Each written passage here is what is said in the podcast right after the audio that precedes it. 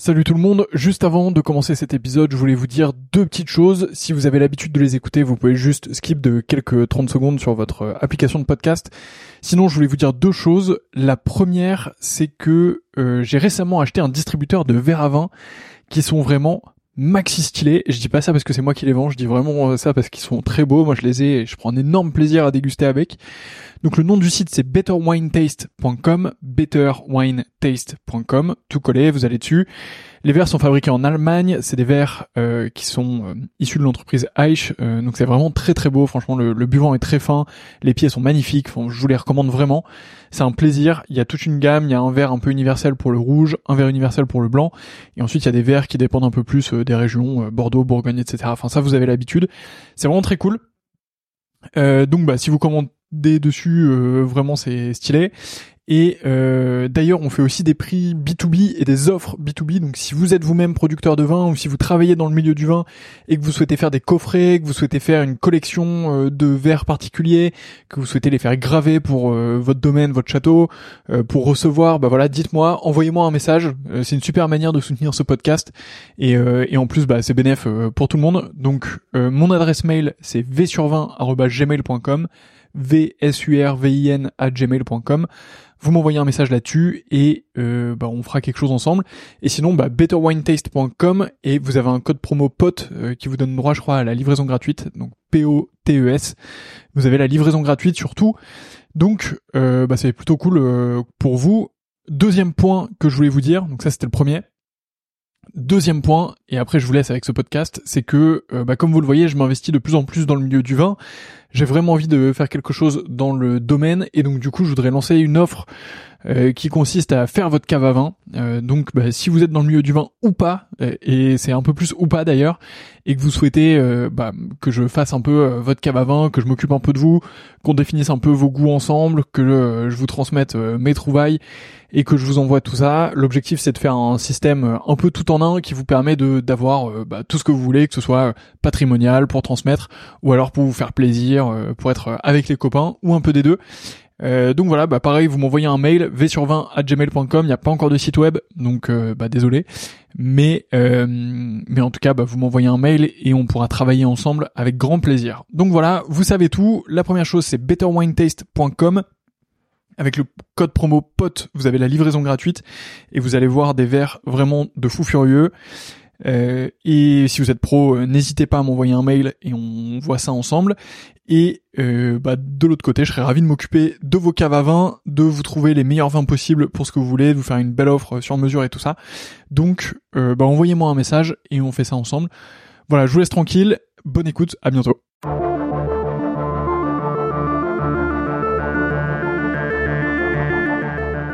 Bonjour et bienvenue dans ce nouvel épisode du Winemaker Show dans lequel je reçois Quentin de YouWine. Quentin est en charge de la sélection des vins chez euh, YouWine, une application qui vous permet euh, d'investir dans le vin, d'avoir une cave qui se constitue au fur et à mesure du temps, d'en profiter ou de revendre vos bouteilles. Bref, je vous laisse découvrir tout ça dans cet épisode passionnant.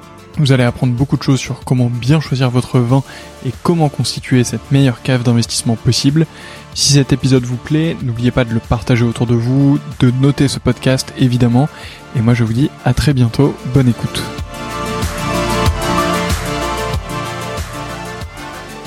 Et c'est parti. Bonjour Quentin. Bonjour Antoine. Merci beaucoup d'être venu euh, jusqu'ici. Alors tu fais tu fais partie des personnes qui doivent subir le RER e euh, et euh, trouver une tour à la défense pour me rejoindre. J'y suis basé de temps en temps. Et t'as gentiment accepté de, de venir jusqu'ici et de, de t'arranger dans ton programme, donc c'est super sympa, merci. Avec plaisir, la prochaine fois on fera ça dans le vignoble. Ça me va très très bien euh, et, euh, et avec avec avec très grand plaisir également. Euh, J'aimerais même y aller beaucoup plus souvent. Ça, tu, tu peux me croire largement. Donc, mais bon, c'est pour bientôt, j'espère.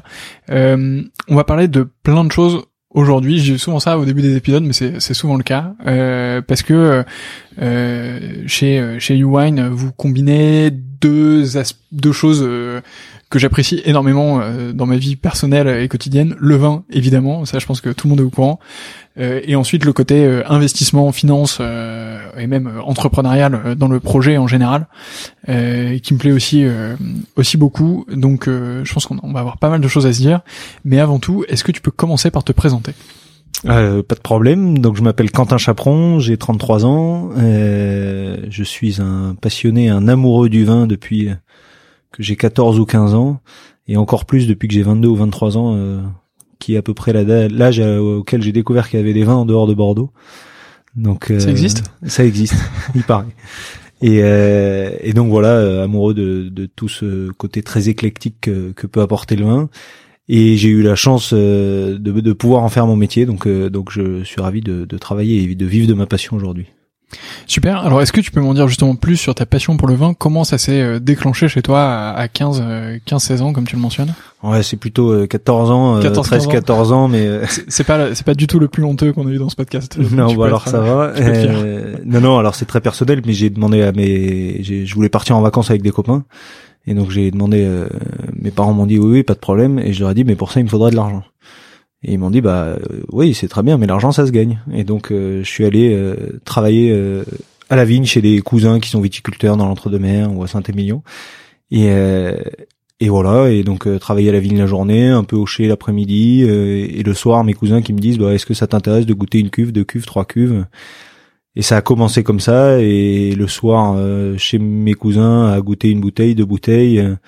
Euh, et donc je me suis dit, tiens, c'est vraiment marrant, euh, c'est vraiment intéressant. Et, et, commencer par de la technique, à goûter des cuves qui sont pas forcément les vins les plus faciles à goûter, ça m'a tout de suite questionné énormément et, et, vachement intéressé. Et donc donc c'est venu comme ça, et donc j'ai bossé tous les étés jusqu'à mes 21 ou 22 ans euh, un mois, un mois et demi dans les vignes, euh, et donc a toujours plus goûté de vin. Euh, et, et c'est venu comme ça. Et après, c'est en, en école de commerce où, où je suis rentré dans le club œnologique de mon école et où là, je me suis aperçu qu'il y avait des vins en dehors de Bordeaux. et que j'ai du coup ça a rajouté de la complexité, rajouté de l'intérêt pour moi avec différents cépages, avec ce côté renouvellement des millésimes qui est extraordinaire. Et euh, je suis, j'ai même poussé le vice jusqu'à épouser une bourguignonne. Donc, euh, donc voilà, mon papa m'a dit ah bon, tu pactises avec l'ennemi? Ça se passe bien quand même. Très bien, très très bien. C'est elle qui t'a fait découvrir euh, un peu d'autres vignobles, justement la, la, Bourgogne ou autre. Non non, j'ai découvert ça en école avant de la rencontrer, mais mais oui, elle, a des, des attaches très fortes en Bourgogne et donc j'ai la chance chez mes beaux-parents de, de, goûter des vieux Bourgognes qui étaient des vins que je goûtais pas trop avant. Mmh. C'est génial. Qu'est-ce qui s'est passé justement entre euh, le moment où tu sors d'école et, et, maintenant? Donc il y a, y, a dû, y a dû avoir euh, une dizaine d'années, du coup, si mes calculs sont bons, quoi, à peu près. Euh, Qu'est-ce qui se passe euh, entre tout ça?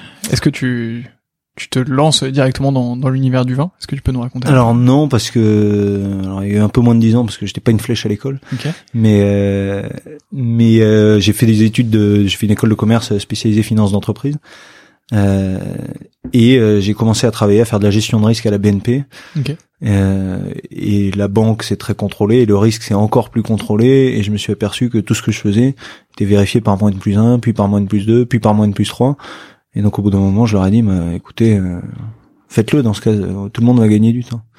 Et euh, ils m'ont dit mais non, tu, tu comprends qu'on peut pas faire comme ça, etc. Donc bref.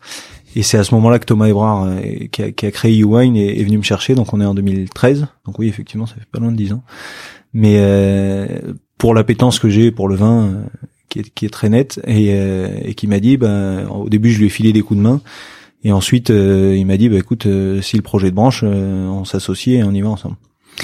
Comment tu comment tu l'as connu, Thomas, justement? Vous étiez pas d'école euh, Non, non, il est un peu plus âgé que moi, mais on se connaît depuis qu'on est né parce que euh, nos grands-parents étaient, nos grands-pères notamment étaient très très proches. Euh, C'était tous les deux des, des gens de, de Saint-Émilion euh, et, et, voilà, nos parents sont, nos pères sont très proches et donc nous on partait en vacances quand on était petits. Ah oui. Et c'est plutôt un ami de ma grande sœur à la base, mais mais il est venu me chercher pour cette appétence pour le vin que, qui nous lie. Et Qu'est-ce qui t'a qu'est-ce qui t'a dit justement au moment de venir te chercher? Qu'est-ce qui t'a convaincu euh, à ce moment-là? Ah bah c'est le projet global qui m'a convaincu euh, de se dire que euh, en achetant un peu plus que son besoin de consommation, on pouvait financer une partie de sa cave. Je trouvais ça un très malin et deux très intéressant à titre personnel. ça marche, euh, ça, ça, fait sens.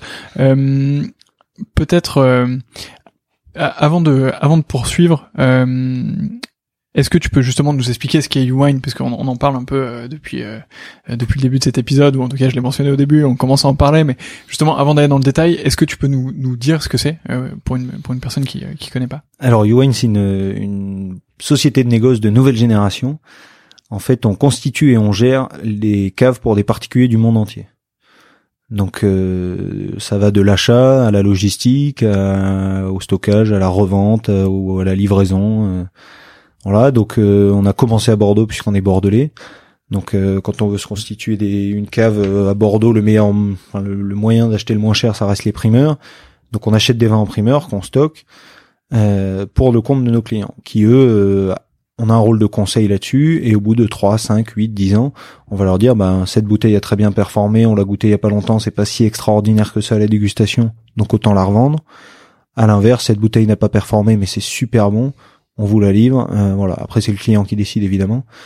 Mais euh, mais donc c'était ça le principe à la base. Et puis euh, quand on est amoureux du vin, se constituer une cave de Bordeaux, c'est sympa, mais c'est pas assez. Et donc on a commencé à aller dans d'autres vignobles pour pour rencontrer des vignerons, leur acheter du vin. donc on a commencé en Bourgogne, en Vallée du Rhône. Et aujourd'hui on on va, enfin on achète quelques vins de Vallée de la Loire, du Languedoc pas mal dans le Piémont, en Italie, un peu en Napa Valley, euh, donc ça devient euh, de plus en plus éclectique.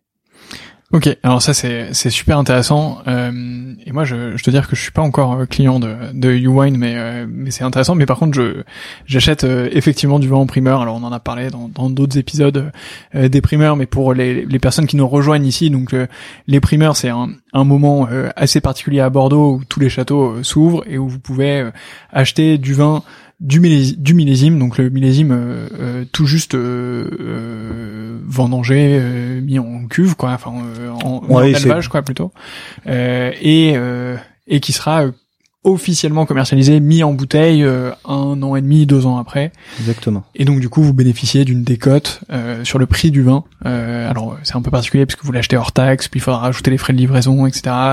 vers l'endroit dans lequel vous stockez. Mais enfin bref, en tout cas, il y a pas mal de maisons de négoce qui qui font ça, dont c'est le métier. et en tant que particulier, c'est quelque chose que vous pouvez faire pour constituer une cave. en tout cas, c'est un bon moyen. Ça, ça, fait partie des bons moyens d'avoir accès à à certains crus de, de Bordeaux euh, euh, plutôt sympa. Euh, et donc il y a un aspect évidemment personnel, mais un aspect financier également dans ces primeurs, puisqu'il y a une décote sur le prix du vin, et celui-ci est censé augmenter juste après. Tout à fait. Alors en, dehors, enfin, une décote, ça dépend des millésimes et, mmh. et, des propriétés, mais quand on veut se constituer une cave, il faut être le premier acheteur du nouveau millésime à potentiel. Et donc à Bordeaux, évidemment, ça passe par les primeurs, ça passe par des allocations, ce qu'on appelle des allocations, donc l'accès direct dans certaines propriétés domaines euh, en Bourgogne, dans le Piémont ou en Vallée du Rhône, etc. Mais mais voilà, le, but c'est vraiment d'être le premier acheteur.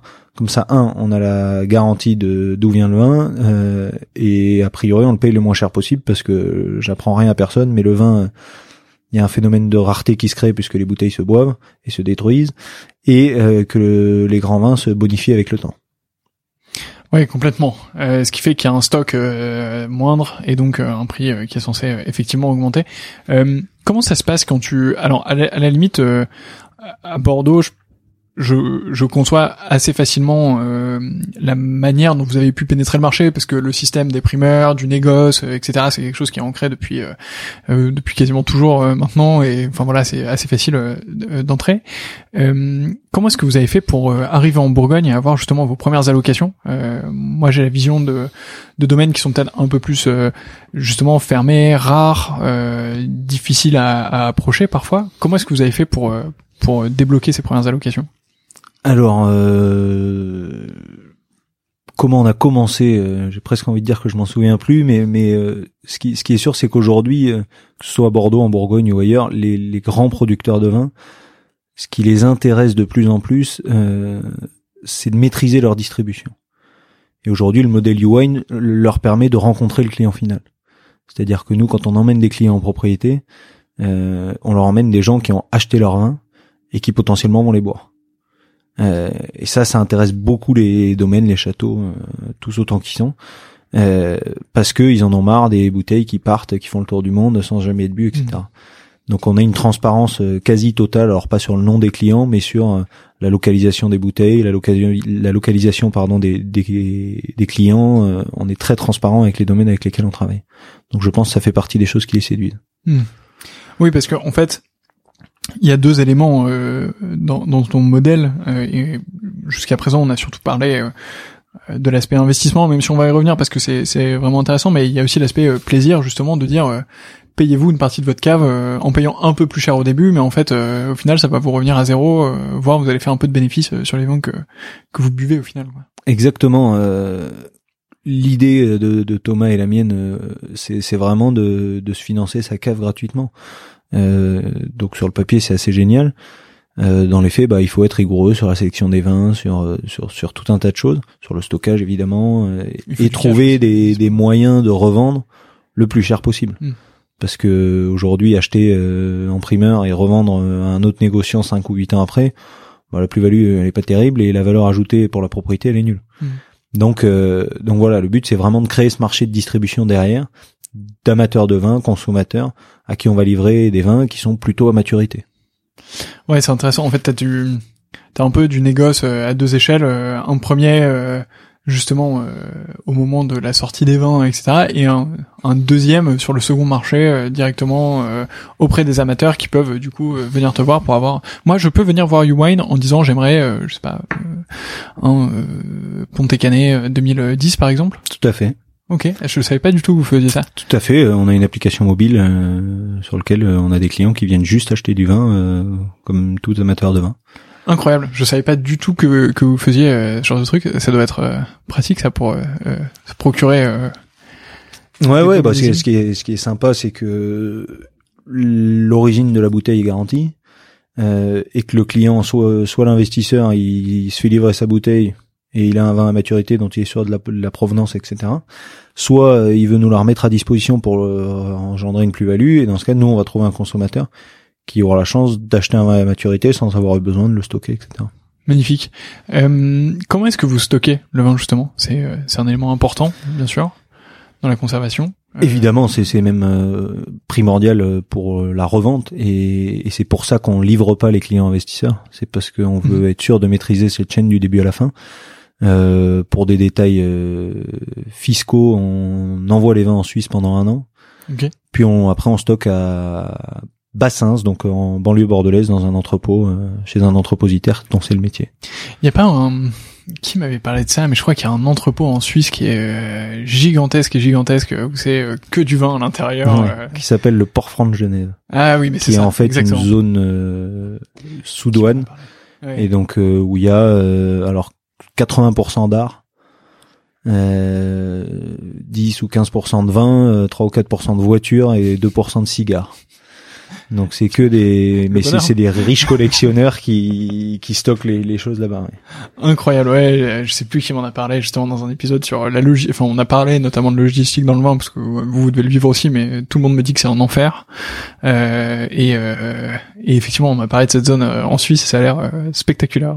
ah, c'est spectaculaire. moi, j'y suis allé deux fois et une fois on est rentré, il y avait trois Bugatti Veyron alignés dans la cour. Puis après, on est descendu dans les caves et il y a des montagnes de vin. C'est assez impressionnant. Incroyable.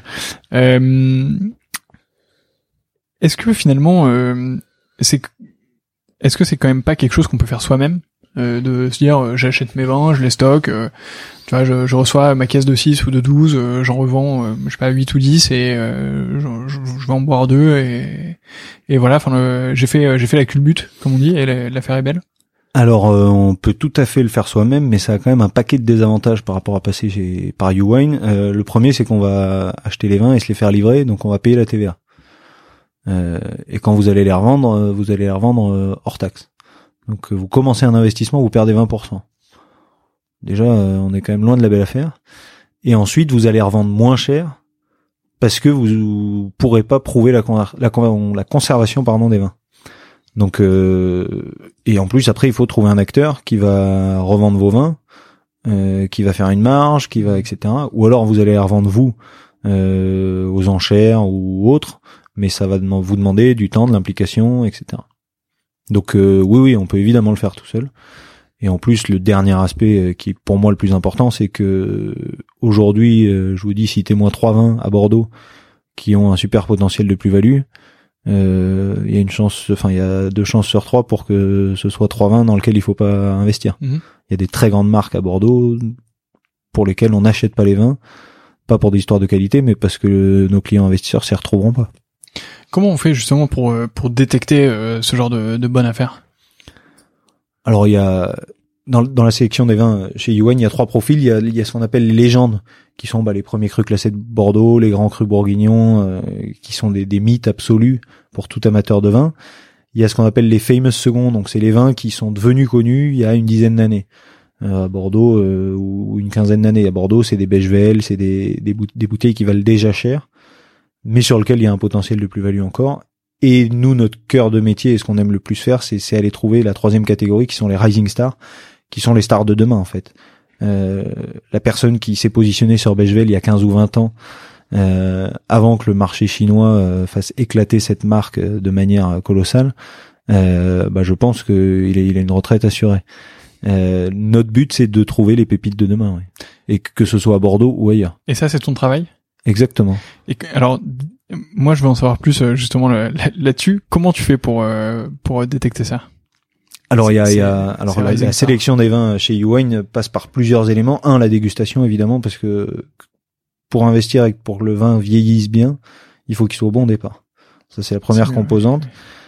La deuxième c'est euh, ce que j'appelle la composante de notoriété, donc savoir quelle est la dynamique de cette propriété ou de ce vin là à travers le monde et quelles sont les notes que les différents journalistes ou critiques ont pu euh, décerner à ce vin-là.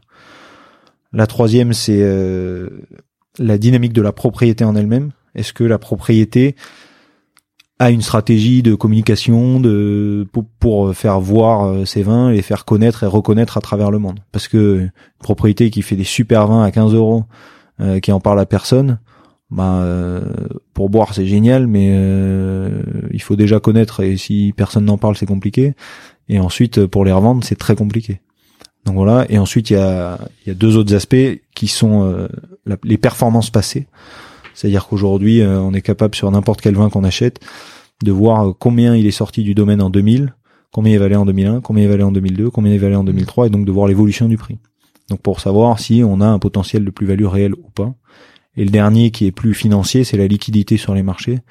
C'est-à-dire de savoir si on a un client qui a besoin de cash euh, et qui nous dit bah, j'ai besoin que vous me revendiez 20 000 euros de vin, il faut qu'on puisse les vendre assez rapidement sur des places de marché B2B euh, pour le coup, parce que le client est pressé, mais, mais il faut que ce soit des vins donc relativement connus. Alors, en fait, je tu vois, je conçois de faire ça sur euh, les sur vos deux premières catégories, euh, les vins les, plus connus euh, et les famous second. Enfin, ça, ça se comprend complètement. Mais justement sur sur les domaines qui montent, potentiellement, ils ont pas l'aspect communication parce que ils sont au début. L'aspect dégustation, ça peut être là à, à 1000%. L'aspect euh, performance passée historique du coup est pas présent non plus donc donc toi tu dois avoir aussi un peu d'intuition un peu de évidemment euh, c'est ce que je disais sur la dynamique de la propriété hmm. euh, je vais prendre un exemple euh, je vais pas prendre Coralie parce que je sais qu'elle est déjà venue ici. Coralie de Bois ouais, mais mais une propriété comme Jean Fort à Saint-Émilion je sais pas si ça vous parle c'est un des voisins de Cheval Blanc. Ok. Les vins valent 25 euh, euros. C'est un terroir extraordinaire. Ça fait des vins d'une qualité assez dingue, mais personne connaît. Et je pense que vu l'engouement mondial pour le vin depuis 15 ans et, ça continue d'augmenter, je ne vois pas comment cette propriété ne peut pas exploser un jour. Euh, ils font des super vins, euh, c'est ils sont en bio en biodynamie depuis quelques années. Euh, il y a, y a, un terroir dingue, il y a toutes les tout le socle de base pour que ça mm. devienne un vin extraordinaire. Donc c'est plus qu'une question de temps avant. Euh, Voilà, en, espérant qu'il se dépêche. ouais, c'est clair.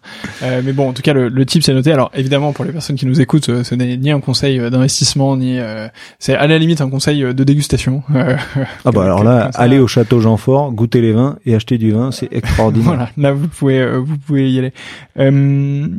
entendu. Euh, ça, tu as pu le, faire en France, à l'étranger justement. Donc tu sais que vous, commencez à être présent là dans la dans la Napa Valley, notamment en Italie, etc. Est-ce que c'est des euh, est-ce que c'est des modèles qui étaient déjà présents ou est-ce qu'ils sont vus arriver un peu comme un comme, comme un ovni euh, qui vient euh, Oui, nous voient un peu comme un ovni, mais mais encore une fois, c'est cette notion de de toucher une clientèle particulière qu'ils vont potentiellement rencontrer parce qu'on va leur demander de venir animer une dégustation à Paris, à Genève, à Beyrouth ou à New York euh, c'est quelque chose qui les motive énormément. Hmm. Euh, Aujourd'hui, euh, alors je vais peut-être euh, révéler un secret qui n'est pas très caché, mais toutes ces propriétés, leur but c'est de vendre le vin plus cher. Ça va. Et pour vendre le vin plus cher, il faut qu'ils maîtrisent leur distribution. Hmm. Et donc, donc connaître le client est très important. Le problème aujourd'hui, c'est que ils vendent à des importateurs, qui vont vendre à des distributeurs, qui vont vendre à des particuliers. Donc, euh, pour eux c'est très compliqué de, de, savoir où sont vendus les vins, à qui, qui les boit, etc. Et on apporte une partie de cette réponse-là. Oui.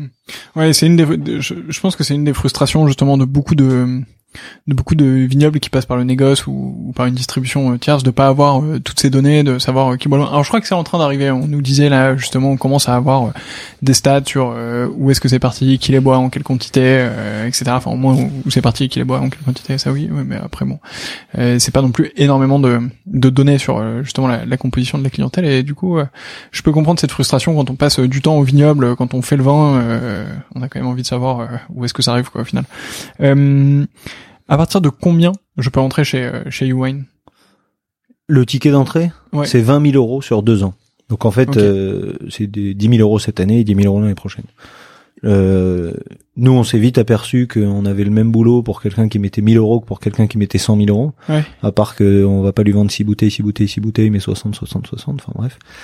Et, euh, et ensuite, on apporte tout un paquet de services qui nécessitent qu'on ait des clients relativement haut de gamme. Et donc, euh, on croit beaucoup à cet investissement ou à cette constitution de cave pluriannuelle parce que tous les millésimes ne se valorisent pas de la même manière euh, et tous les millésimes ne se dégustent pas de la même manière. Donc que ce soit pour investir ou pour boire, c'est hyper intéressant d'avoir tous les millésimes. Euh, et l'autre facteur, c'est euh, c'est qu'aujourd'hui nos clients sont invités gratuitement à tous nos événements. Euh, et ça, nous, ça nous demande beaucoup de temps, beaucoup d'organisation. Euh, les faire venir dans le vignoble, bah, c'est de l'organisation, c'est de la relation avec les propriétés, c'est du temps, c'est et donc pour tout ça, on a besoin de marger sur les 20 qu'on évidemment. Hmm. Ok, euh, donc on s'engage à minimum 20 000 euros sur deux ans. Voilà. Et ensuite, c'est 10 000 euros par an euh, minimum à la suite, Quelqu'un peut faire 20 euh, 000 euros, 20 euh, 000 euros sur deux ans et s'arrêter là. Et s'arrêter. Oui, mais ce que Mais effectivement, nous, ce qu'on fait beaucoup avec nos clients actuels, c'est 100 000 euros sur cinq ans. Ok. Et en fait, donc le client met 20 000 euros par an. Et arrivé à la sixième année, il va peut-être commencer à avoir vendu une partie des vins de la première et de la deuxième année. Hmm. Et donc le but après, c'est de créer un, un cercle vertueux où la sixième année est financée par une partie des reventes des deux premières années. et la septième par une partie des reventes des années 1, 2, 3. Et donc, euh, de, de continuer à se constituer sa cave et de se faire livrer ses plus-values, euh, soit en cash, soit en bouteille, en liquide ou en liquide. Incroyable ça. Ouais, c'est vrai que c'est vrai que c'est pas mal.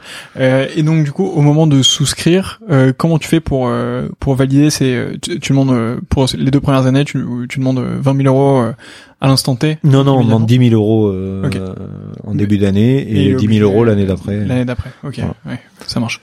Euh, ok, super intéressant. Donc effectivement, ça s'adresse pas non plus à n'importe qui. Il faut avoir euh, pas, mal de cash euh, disponible pour pour pouvoir investir. mais bon, si c'est pour se payer une cave gratuite au bout de au bout de 5 ans, c'est ça vaut le coup. ça peut valoir le coup effectivement de de faire ça. comment comment tu peux euh, alors non, tant qu'on est là-dessus, j'ai une question sur euh, la fiscalité euh, de tout mhm. ça parce que c'est quand même précieux, surtout que là on arrive dans une période. alors on enregistre ce podcast au début du mois d'avril, donc c'est jamais une période qui est très sympa en termes fiscal. justement, comment comment ça marche fiscalement? Comment est-ce qu'il faut déclarer ça? Alors c'est la fiscalité des biens meubles. Ok. Donc on est imposé sur la plus-value, mais euh, c'est des choses qu'on déclare si c'est significatif par rapport à son patrimoine. Ok. Euh, le vin étant un investissement plaisir, euh, c'est ce qu'on appelle de la diversification patrimoniale.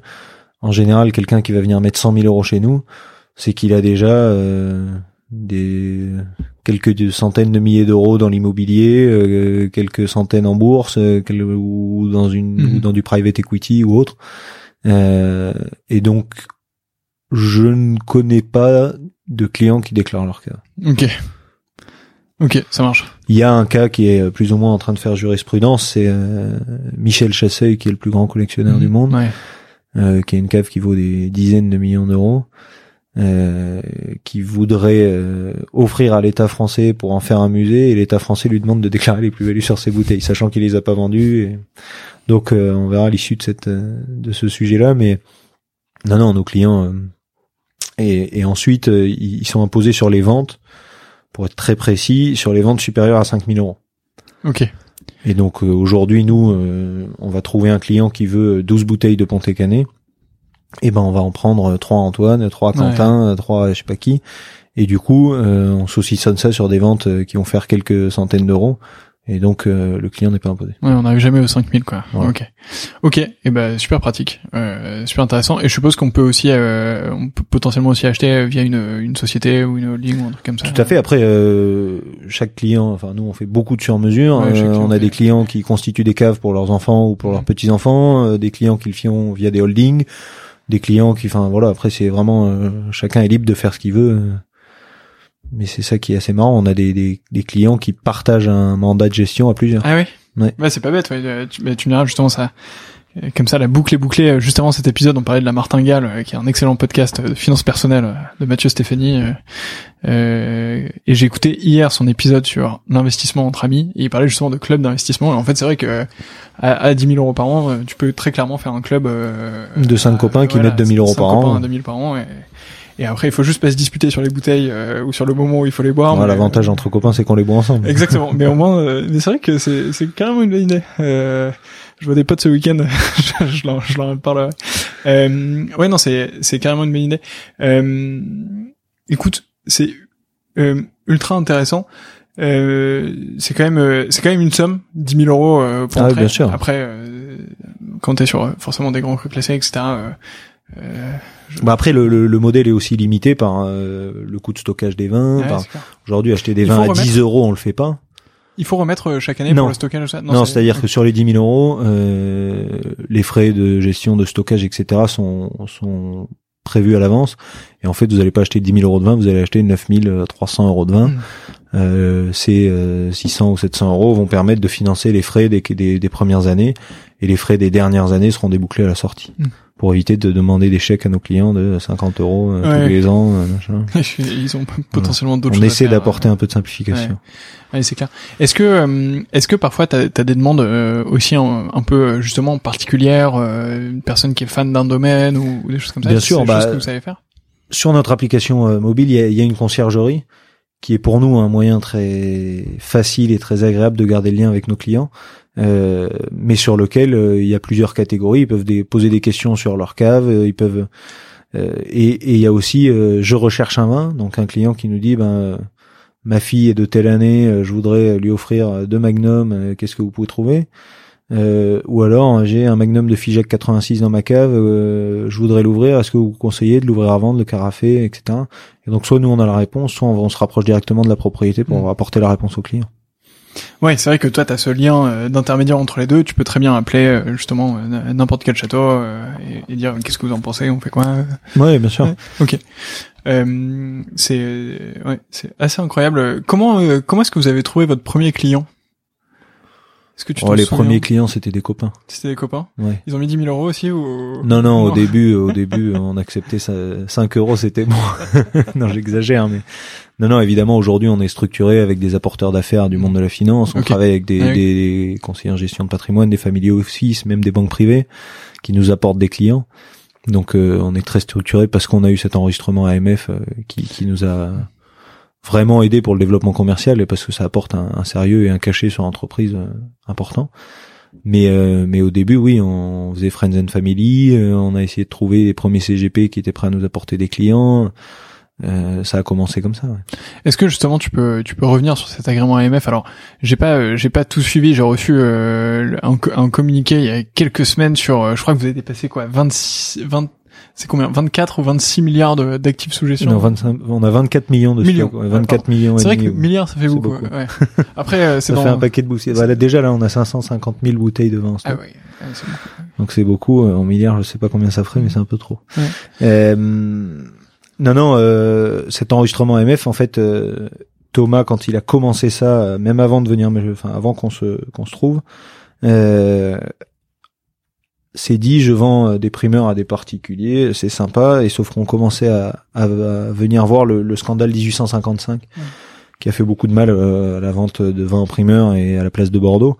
Tu, peux revenir dessus pour, pour, les personnes qui nous écoutent sur. Ouais, 1855, c'était un site de vente en ligne qui vendait des primeurs à des particuliers Sauf que un peu à la Madoff, euh, ils vendaient 10 bouteilles, ils en achetaient une seule. Donc quand les clients ont demandé à se faire livrer, euh, ça a été un peu compliqué et ça a effectivement fait un scandale. Et donc on commençait à entendre parler de ça et il y avait beaucoup de doutes de propriété de clients, ça commençait un peu à, sentir mauvais. Et donc Thomas s'est dit, euh, moi je fais la même chose, sauf que je suis sérieux, il faut que je quelqu'un mette un tampon sur sur le nom YouWine en disant ils achètent bien une bouteille, ils revendent bien une bouteille. Et donc il est allé voir l'autorité des marchés financiers euh, en se disant c'est un dossier, ça va durer trois mois, ça va être terminé. Et en fait tout l'argent qu'il pensait euh, et qu'on pensait mettre dans le développement du wine, on l'a mis dans des poches d'avocats pour rédiger ce dossier qui a mis, on, l'a eu fin 2014.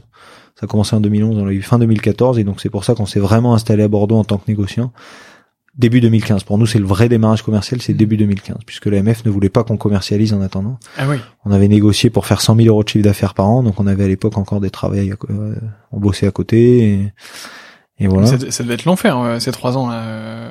Ouais, ouais, bah c'est pour ça aussi que on était encore à Paris, on bossait chez l'un, chez l'autre, un peu le soir, un peu le week-end, et et, et on s'est vraiment, on est vraiment devenu euh, négociant à Bordeaux euh, début 2015, donc sur la campagne des primeurs 2014.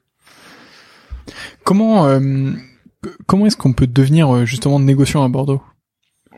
Oh, tout le monde peut devenir négociant à Bordeaux. Après, euh, demain, je peux je peux dire, moi, je suis négociant bordelais. Bah, après, c'est à moi de gérer mes relations avec la propriété, mais voilà. Alors, il y a, un intermédiaire quand même qui s'appelle le courtier. et et t'es t'es très sympa, mais tu vas tu vas appeler Mouton Rothschild ou Chevalement, tu vas dire salut, je m'appelle Antoine, vous voudriez pas me vendre du vin Je pense que c'est des demandes qu'ils ont 60 fois par jour. Donc euh, il faut euh, avoir une société, euh, avoir un business model, avoir un, un, un, vrai circuit de distribution, que le courtier soit convaincu parce que c'est le courtier qui va obtenir le rendez-vous. Hmm. Et après, la propriété, donc le courtier et la propriété se connaissent depuis 30 ans ou 40 ans, et le propriétaire va dire, bon, ok cher courtier, je te fais confiance, je vais recevoir Antoine. Et là, après, c'est à toi de défendre ton beefsteak et, et, la propriété décidera si elle souhaite travailler avec toi ou non. Ok, intéressant. C'est. Euh, Mais donc oui, effectivement, pour, pour relier ça un peu à YouWine, euh, on est arrivé début 2015, donc juste à la veille de, la campagne des, des primaires 2014, et on a eu des allocations dans six propriétés. Ce qui est ce qui est ridicule. Enfin, c'est tout petit. Voilà. Euh, la campagne d'après, on avait des allocations dans 22, euh, la, la, campagne d'après dans 45, et aujourd'hui, on est allocataire dans 70 propriétés sur les 72 ou 73 mmh. qu'on vise. Donc à Bordeaux, on a, je vais pas dire faire le tour parce que c'est pas vrai et que toutes les propriétés nous donnent pas le volume dont on a besoin, mais euh, mais oui, on commence à, à avoir pris notre place à Bordeaux on a encore beaucoup de travail dans les autres régions, euh, même si aujourd'hui je pense qu'on bosse avec 40 ou 45 domaines en Bourgogne. Euh, ça devient de plus en plus gros, mais mais après il faut rester rigoureux sur la sélection des vins, ce qu'on disait tout à l'heure, euh, et pas acheter des vins juste parce qu'ils sont bons ou juste mmh. parce que le propriétaire est sympa. Ouais, ça c'est clair. Comment comment est-ce que vous faites justement le, le le tracking d'actifs. Euh, donc vous avez 550 000 euh, bouteilles dans Moi c'est quelque chose qui m'avait euh, passionné. J'avais interviewé Bernard Neveu au Bristol, donc qui est chef de la sommellerie du Bristol, et ça m'avait passionné parce que quand on avait parlé, il m'avait dit qu'il avait je veux dire une bêtise, mais je sais plus, c'était 90 000 ou 110 000 bouteilles en stock, et j'avais trouvé ça incroyable. Et je m'étais dit, mais comment est-ce qu'il fait pour savoir la valeur Alors c'est certes c'est pas son son business, c'est plus de vendre du vin aux, personnes qui sont dans l'hôtel, de bien les conseiller, etc. Mais pour l'hôtel, euh, bah, c'est une manne financière, une, immobilisation qui est incroyable et qui est souvent euh, identifiée par les comptables à la valeur d'achat par euh, par, par le, le, cost control comme on dit euh, apparemment dans, dans l'hôtellerie. Euh, c'est identifié à la valeur d'achat alors que bah, comme on vient de le dire justement ça a pas énormément de sens de d'identifier que à la valeur d'achat. Euh, comment est-ce que vous faites surtout quand on arrive quand on arrive sur ces montants là il y a aussi des histoires d'assurance. Ah oui en plus. Et être assuré à la valeur d'achat c'est super. Mais ça veut quand même dire que notre business marche pas si les gens n'ont pas pris de valeur. Donc non non nous on est assuré à la valeur de marché et, et, pour avoir ces valeurs de marché, il y a quelques indices dans le vin euh, qui permettent de valoriser les vins. En plus de ça, pour nous, c'est très important puisque donc sur l'application euh, UN, j'y reviens une fois de plus, mais, mais chaque client peut voir la cave, sa cave, avec ce qu'il a acheté, son prix d'achat et la valorisation sur le marché. Donc aujourd'hui, les courtiers donnent des valorisations euh, sur les vins de Bordeaux, puisque eux sont au courant de tous les échanges entre un mmh. négociant et un autre négociant ou entre un négociant et la propriété. Donc ils ont un historique des transactions et ils ont des, des, des listes de vente de vin des, des négociants, donc ils ont des prix d'offres déjà. Et ensuite il y a des indices comme le LiveX ou comme Wine Decider qui permettent, pardon d'avoir des cotations euh, des vins hors Bordeaux. Et, ça on le met à jour tous les mois. nous. Hmm. Ok. Ok, ouais, j'avais euh, pour la petite histoire, du coup, j'avais creusé un peu avec un pote euh, l'idée de, de lancer justement une un, un, un, SaaS pour les personnes qui nous écoutent. Alors là, on, on rentre vraiment dans le détail de l'entrepreneuriat et, et, euh, et dans, dans, la face obscure euh, de, euh, de ma personnalité, mais mais un SaaS, donc un, un logiciel qui permettait de justement identifier en temps réel les valeurs de chaque bouteille d'une cave, donc de faire à la fois la gestion de cave pour un grand établissement, un grand hôtel, un, grand bar à vin, des grands restaurants. Enfin, c'était la cible euh, justement ce réseau euh, de grands établissements avec une belle cave euh, et de pouvoir identifier la valeur de chaque bouteille à l'instant T et pouvoir justement déclencher aussi des alertes, de dire, je sais pas, la cote de tel vin est en train de décrocher subitement, on sait pas trop ce qui se passe. Euh, potentiellement, euh, c'est le temps de l'ouvrir en salle ou de pas le conserver euh, plus longtemps que ça. Ou au contraire, tel vin a pris, je sais pas combien de pourcents. vous devriez peut-être penser à le revendre sur un marché secondaire plutôt qu'à l'ouvrir. ce serait, ce serait peut-être pas bête. et en fait, c'est intéressant parce que moi, je vais me faire taper les, sur les doigts par notre directrice communication et marketing, Dorothée. Mais on est en train de mettre en place quelque chose qui ressemble à ça pour avoir un outil de gestion de cave sur l'application complètement intégré. super. Donc en fait, euh, le client pourra lui-même décrémenter euh, la bouteille de sa cave chez lui, euh, demander une livraison et signifier quand il a bu la bouteille pour que son stock se mette à jour mmh. automatiquement. Et donc après, c'est des choses qu'on peut lier avec plein de choses, justement pour que l'assurance de sa cave mmh. se mette à jour et fluctue en fonction de ce qu'il y a dans la cave ou pas. Faire des réassorts de clients, parce que quand on voit que le client, il a bu cinq bouteilles des six qu'on lui a livré il y a 15 jours, on se dit qu'il aime bien ça, donc faut peut-être leur proposer un autre millésime ou une autre propriété qui ressemble. Enfin bon, après on a mm. tout un tas d'idées, mais mais voilà. Ouais, super sympa. Euh, bah, du coup, vous avez peut-être une cible B2B euh, à rajouter euh, au portefeuille euh, des grands établissements, mais il va falloir trouver du temps et de l'énergie Exactement. pour aller faire ça. et ouais, une, une des difficultés qu'on avait soulevées sur sur cette question, c'est la, alors on est vraiment dans le, la finesse de, de l'analyse, mais l'absence de fiche EAN sur chaque millésime ou l'absence de EAN au-delà de fiche. Donc un EAN, c'est un code barre, c'est un, un identifiant produit qui est délivré par un seul organisme qui s'appelle GS1, euh, qui permet justement d'avoir un code barre et donc un code barre égale un produit. Et donc euh, à partir du moment où on a ça bah, on peut dire tel produit euh, on peut l'identifier facilement voilà sa fiche produit on a toutes ses caractéristiques voilà sa valeur machin. Et une des difficultés qu'on avait soulevées c'était que les EN sont euh, relatif euh, dans, dans, le monde du vin, dans le sens où euh, bon, certains n'ont pas de AN. Euh, beaucoup même. Bah, beaucoup n'ont pas de AN. Certains ont des EAN, mais juste sur le domaine. donc c'est le AN justement, je sais pas, du cru voilà, et le millésime, n'en parlons pas. Et les personnes. Le vin. oui. Ça, peut être le second vin du voilà. cru ça va être le même EAN. Exactement. et et en fait, les domaines qui ont un EAN par vin par millésime, euh, je pense qu'on peut les compter sur euh, le doigt d'une main. Enfin, c'est toi qui connais sûrement mieux que moi, mais euh, je pense pas. C'est à peu près ça, et, et c'est pour ça que nous, la solution qu'on est en train de développer, ça nous demande beaucoup, beaucoup de travail, mais nous, on va taguer chaque bouteille. Et, et, vous mettez vous mettez en commun sur sur ça avec des des gros cavistes ou des. Alors on en est au tout début du projet, hein, donc on, on s'emballe pas. On a envie de tester les choses nous-mêmes en interne, les faire tester à nos clients mm.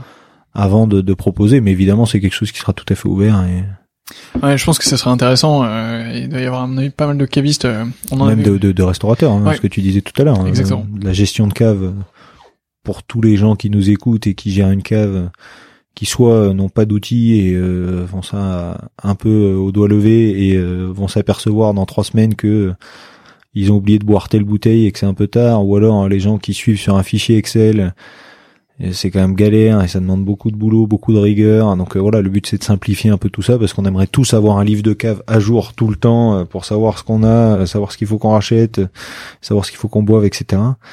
Mais mais aujourd'hui il y a assez peu d'outils. Ouais, ouais c'est clair, c'est clair. Bon, ça, pour, de mon côté, ça restera une idée, une idée qu'on a creusée un peu quand même, mais mais une idée toute simple. Peut-être un jour, je m'y remettrai si jamais euh, euh, Thibaut nous écoute, euh, j'en avais beaucoup parlé avec lui, je sais qu'il écoute souvent ces podcasts, donc je le salue évidemment au passage. alors, dans ton métier, il y a la sélection des des, des vins, donc on en a parlé un peu en France avec ces trois catégories, à l'étranger aussi. Est-ce que il y a des régions montantes aussi? Ouais, alors Bordeaux et la Bourgogne font partie des des régions phares évidemment depuis longtemps. Mais dans ces régions, il y a toujours des propriétés qui montent. On parlait de Jeanfort tout à l'heure, mais on peut parler de Siran à Margot, euh, de, de, des vins de Coralie, euh, le Clos de Bois et la Fleur de Bois, euh, qui sont pour moi des super vins. Voilà. Et après, évidemment, il y a des régions qui ont plus ou moins la côte. il y a quelques années, c'était la vallée du Rhône qui montait plutôt en flèche. Aujourd'hui, c'est plutôt le Piémont qui a toutes les caractéristiques pour être la prochaine région qui va exploser. Ça commence depuis un an. Nous, on y va depuis trois ans. Et effectivement, le Piémont a euh, l'expression que j'emploie, c'est le Piémont, c'est la Bourgogne il y a 20 ans. Donc euh, il y a beaucoup de similitudes euh, sur le terroir, alors pas sur le, terroir en lui-même, mais sur le fait que ce soit beaucoup de petites parcelles, mmh. des vignerons qui font 5, 6, 8, 10 cuvées. Donc un, vignoble qui fait 8 hectares, s'il fait 8 cuvées, ça fait 8 cuvées d'un hectare, en, simplifiant les choses mais ça veut dire avec un avec 3 4 5 000 bouteilles, il va falloir qu'il arrose la terre entière. Donc il y a forcément un, phénomène de rareté qui est important. Et, euh, et cette multitude de vignerons sur euh, cette multitude de tout petits climats ou de tout petits terroirs, euh, ça ressemble quand même beaucoup à la Bourgogne. Et aujourd'hui, on trouve des super Barolo euh, ou des super Barbaresco à 30, 40, 50 euros, euh, qui seront, je pense, demain des bouteilles à 200, 300, 500 euros. Est-ce qu'il y a un multiple euh, qui est pas non plus euh, négligeable euh, Oui, mais je pense que les, gens qui achetaient la Romanée Conti ou Armand Rousseau il y a 20 ans avaient certes beaucoup de nez parce qu'ils s'étaient aperçus que c'était des très grands vins et, des domaines en devenir, mais mais ils les payaient pas si cher que ça. Oui, ouais, c'est clair. Ouais, j'aurais dû j'aurais dû faire ça il y a 20 ans, mais malheureusement ça aurait été compliqué pour moi, ça c'est clair. Est-ce que est-ce que justement il y a des régions, euh, euh, donc ça c'est un peu pour euh, pour l'actuel ou, ou le, futur assez proche. Est-ce qu'il y a des futures régions productrices de vin qui tu penses pourraient avoir quelque chose? Tu vois, je sais pas vers vers l'Asie ou vers même l'Europe de l'Est. on, on en parle assez peu euh, le, vignoble bulgare, roumain, euh, des choses comme ça. Est-ce que tu vois euh, des choses apparaître? Oui, oui, il y a, y a, sûrement des choses à aller faire dans ces pays-là ou dans ces régions-là. La Chine, c'est évident qu'ils vont réussir à trouver des grands terroirs. Ce que ce qu'a fait LVMH en, en créant Aoyun, là, leur vin chinois. Mhm. J'en ai parlé avec Pierre Lurton il y a dix jours. il me disait, vous vous rendez pas compte de ce qu'on a fait. on a fait des études de sol partout et on a trouvé un endroit qui était inaccessible, euh, pas cultivable, euh, et on a réussi à créer un domaine. Alors ça va prendre du temps parce que bah, les, vignes sont jeunes euh, et on va pas faire des grands vins en trois ans. Mais, mais je pense que ce sera sûrement un très bon vin dans les années à venir. donc la Chine, évidemment, on va se mettre à faire des grands vins. mais on a en France cette culture et, et cet historique, enfin les climats de Bourgogne faits par les moines cisterciens ou le classement de 1855, c'est quand même des choses qui datent et qui assoient une notoriété. Euh, je pense que la Loire n'arrête pas de faire des progrès et euh, faisait des cabernets qui avaient du mal à mûrir il y a 20 ans. Euh, et aujourd'hui, ils font des vins qui sont de mieux en mieux. Donc, euh, c'est évidemment une région qui, qui va continuer de monter dans les années à venir. Le Languedoc, par sa diversité de terroirs, est une région qui explose depuis dix ans. Ça va continuer.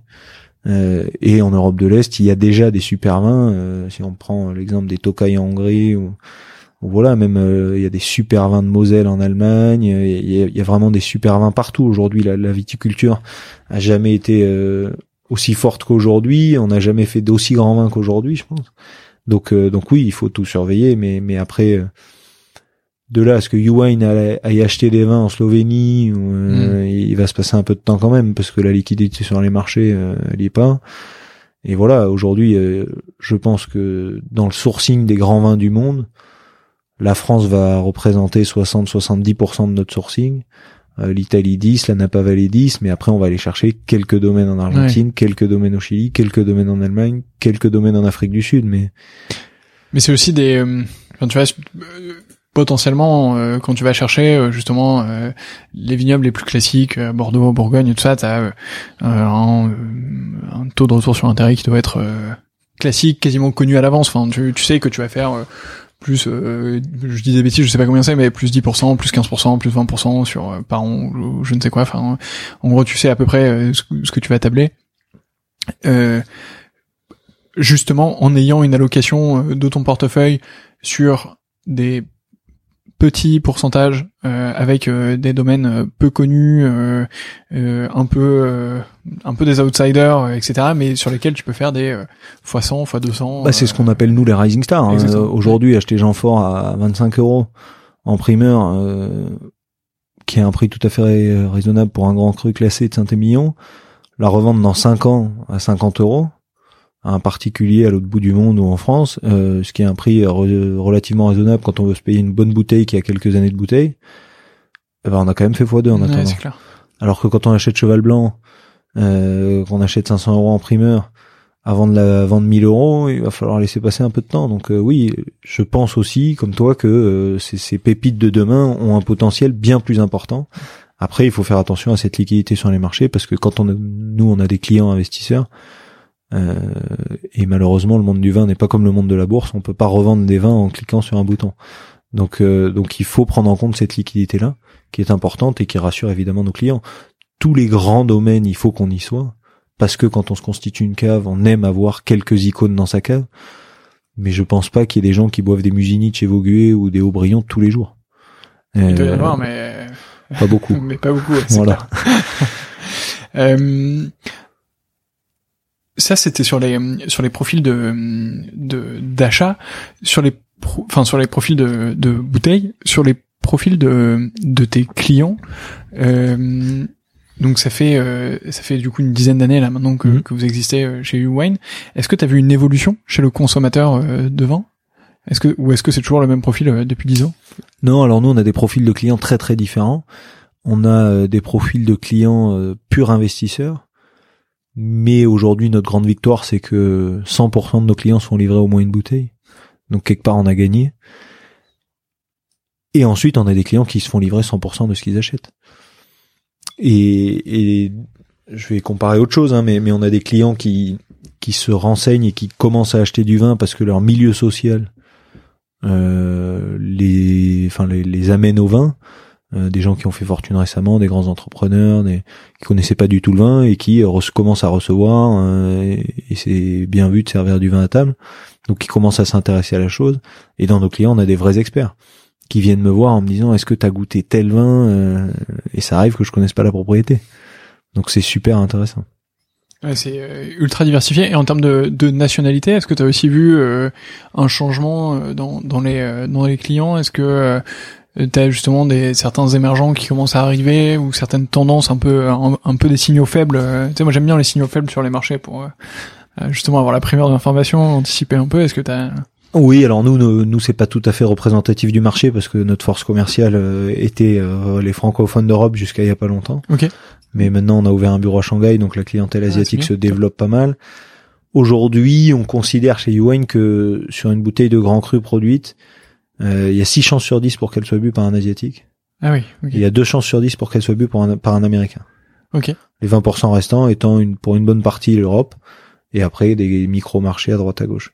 Mais donc euh, effectivement, il faut qu'on axe nos développements et c'est ce qu'on est en train de faire sur l'Asie euh, et que assez rapidement on ouvre un bureau aux États-Unis pour développer ce marché là aussi. Et, là, je parle pas d'investissement, je parle de consommation évidemment. Hmm, hmm. Ok, bah ça, ça vous laisse euh, encore plein de choses à faire pour, pour, le futur. Vous allez vous régaler en ouvrant ces, ces bureaux. Ah bah on a, bah, le problème c'est on a ouvert le bureau en Chine le 5 janvier 2020. Et depuis que c'est ouvert, on n'a pas pu y aller. Vous avez du flair, ouais. à la fois, heureusement que c'était ouvert parce que chez eux, tout est reparti hein, depuis ouais, 8 mois ou, un an. là, tu, tu, peux toujours y pas y aller, non Il y a, une quarantaine. bah, oui, on, on, peut y aller, mais il faut qu'on fasse trois semaines dans un hôtel qu'on choisit pas euh, en arrivant et trois semaines avant de partir. Et... Donc, euh, ça fait un peu un peu long le déplacement de quelques jours. Euh, Exactement. c'est pour passer dix jours sur place et que le voyage dure deux mois. Euh, mais voilà, notre salarié qu'on avait à Bordeaux pendant deux ans, euh, qui a ouvert le bureau, qui est chinoise et qui a ouvert le bureau là-bas, a recruté déjà deux personnes et, ah, ça, continue à se développer, donc c'est top. Ça c'est cool. Ça, ça. Mais on aimerait les faire revenir en France euh, pour les voir. Euh, dans les propriétés aussi, ouais, exactement. eux, ils seraient ravis d'aller un peu dans le vignoble parce qu'on comprend jamais aussi bien un vin que quand on va sur place. Enfin, donc voilà, on s'adapte. Comme on a créé des, des dégustations sur Zoom. Euh, ah on demande à nos clients, on leur propose d'acheter une bouteille euh, de tel vin et euh, la première semaine du mois, on les livre. Et la troisième semaine du mois, on déguste sur Zoom, donc eux avec la bouteille qu'ils ont reçue. Et moi, en général, au domaine, avec le vigneron ou le propriétaire qui parle de ses vins. Donc c'est vachement sympa. Mais bon, on fait pas ce métier-là pour ça, quoi. Ouais, c'est clair. Bah, on passerait tellement un meilleur moment tous autour d'une table en mangeant un morceau. Mais bon, on, on essaie de s'adapter. Ouais, on est d'accord. Ça c'est clair. Euh, espérons que ça reparte, euh, que ça reparte vite pour les personnes qui nous écoutent dans le futur. Euh, je l'ai dit un peu plus tôt, mais on est en avril 2021, donc on subit encore l'épidémie de coronavirus et ses confinements, mais mais c'est bientôt la fin. On est on est pas très loin du tunnel. Enfin, j'espère que c'est bientôt la fin parce que j'aurais. Ouais, il faut y croire. Il faut rester positif. profiter de mon été et de pouvoir euh, à nouveau faire des dîners euh, et avoir euh, l'occasion de déguster un peu plus. Quentin, merci beaucoup pour tout ça. on a appris plein de choses sur l'investissement dans le vin, sur comment détecter ces rising stars et, et, les domaines qui feront la richesse de votre cave de demain et qui vous permettront de de financer cette cave et vos futures dégustations. Avec plaisir. Comme d'habitude, j'ai trois questions restantes euh, pour euh, euh, finaliser cet épisode. La première, c'est est-ce que tu as une dégustation coup de cœur récente? Oh, plein. Mais oui, oui, une, je dirais le Puligny Montrachet, les Combettes, donc un Puligny Montrachet premier cru, les Combettes, de Jacques Prieur 2010. Donc domaine Jacques Prieur qui est basé à Meursault. qui est un vin qu'on a bu il y a, il y a, 15 jours au bureau, qui était une bouteille assez extraordinaire. Vous l'avez euh, vous l'avez accompagné euh, de quelque chose ou pure dégustation euh? Non non sur le fromage parce que c'est un vin qui a pas mal d'acidité et ça marchait assez bien avec le fromage donc c'était très intéressant. Ok super il va falloir que je passe dans vos bureaux là parce que si, vous ouvrez des puligny chais quand tu veux tu es le bienvenu. ça marche c'est noté. Est-ce que tu as un livre sur le vin à me recommander? Oui euh... Alors, petite précision, j'interdis le goût du vin d'Émile Pénaud euh, à partir de maintenant. Je n'ai pas prévenu avant, mais, mais je sais pas si c'est ce que tu Non, non, non, ça. non, c'est une BD que je recommande, qui s'appelle Les Ignorants, euh, qui a été écrite par euh, Étienne Davodo. Et euh, alors, c'est une BD très épaisse, il y a qu'un seul volume, mais mais qui est l'histoire en fait d'un d'un vigneron qui rencontre son voisin et donc son voisin écrit des BD et lui il est vigneron et, ils s'apprennent leur métier l'un l'autre. Donc on voit le mec qui écrit des BD euh, aller tailler la vigne et essayer de comprendre pourquoi et comment on taille la vigne euh, et qu'est-ce que ça change dans le, le vin une fois qu'il est récolté. Il participe au vendange et tout. Donc c'est une BD qui dure un an. Euh, et le vigneron qui apprend comment on, fait des BD, euh, combien de planches il faut avant que que les bulles soient dans la BD finale, etc. Donc c'est c'est assez intéressant et, et, et c'est très intéressant pour le vin parce que de manière très didactique euh, et mmh. très facile d'approche, on, on, comprend vraiment toutes les étapes à la vigne, euh, au chai, en cave, euh, jusqu'à la mise en bouteille. Donc c'est j'ai trouvé ça très intéressant. Ok, et eh ben super. Alors la référence est notée. Pour les personnes qui nous écoutent, vous trouverez euh, le lien euh, vers euh, vers cette BD dans le les notes de l'épisode, évidemment sur l'article qui va avec. Donc n'hésitez pas à, vous le procurer ou à l'offrir même en, cadeau. Ça, fait toujours plaisir. Et enfin, qui devrait être le prochain invité de ce podcast? Oh, j'ai des dizaines d'idées. tu peux y aller, ou tu me les diras en off si tu veux pour, non, non, pour les neuf, pour les neuf autres. on va dire François d'Espagne, qui est donc le propriétaire et le gérant de, de Grand Corbin d'Espagne, qui est un cru classé de Saint-Émilion et qui est un, un, un personnage que j'aime beaucoup parce qu'il il croit en, tout ce qu'il fait, il y met beaucoup de cœur, beaucoup de conviction et il arrive à transmettre sa passion et en plus il fait des vins extraordinaires et comme il est très très généreux, j'ai une petite anecdote. On a été euh, alors avant Covid, mais euh, il nous reçoit tous les ans euh, avant avant les primeurs pour nous parler de son millésime. Et donc il nous raconte tout ce qu'il a fait, comment il a vécu cette année-là, etc. Et puis après on on déguste des vins de la propriété et sur des millésimes qui terminent par par le, dernier chiffre du millésime en cours. Et donc en 2018, j'ai un souvenir assez bluffant. Euh, il nous a ouvert, donc tout était à l'aveugle, et il nous a ouvert un, grand Corbin d'Espagne 1928. Euh, que tous les gens présents ont mis dans les années 70 ou 80 tellement le vin était plein de jeunesse et frais euh, et voilà donc c'est c'est un super rapport qualité-prix de Saint-Émilion et François est un personnage assez extraordinaire. Et, cette dégustation avait l'air euh, absolument euh, incroyable. Ouais. Euh, écoute, c'est noté. Bah, très bien, on essaiera de, de contacter euh, François dans, dans, les semaines qui viennent et, j'irai, j'irai avec plaisir le voir lors de mon prochain déplacement à Bordeaux et à Saint-Émilion en particulier. Merci beaucoup, Quentin, pour ce temps. Merci d'être venu jusqu'à moi, jusqu'à la Défense. On fait l'épisode 2, c'est promis, dans les vignes ou, à Bordeaux. Avec plaisir, tu choisis ta région. et exactement. Et, et je te dis à très bientôt. À bientôt Antoine, merci. Salut. C'est déjà la fin de cet épisode. J'espère qu'il vous a plu et de mon côté, j'espère vous retrouver très très vite sur 20 sur 20 et sur les autres épisodes du podcast. À très vite.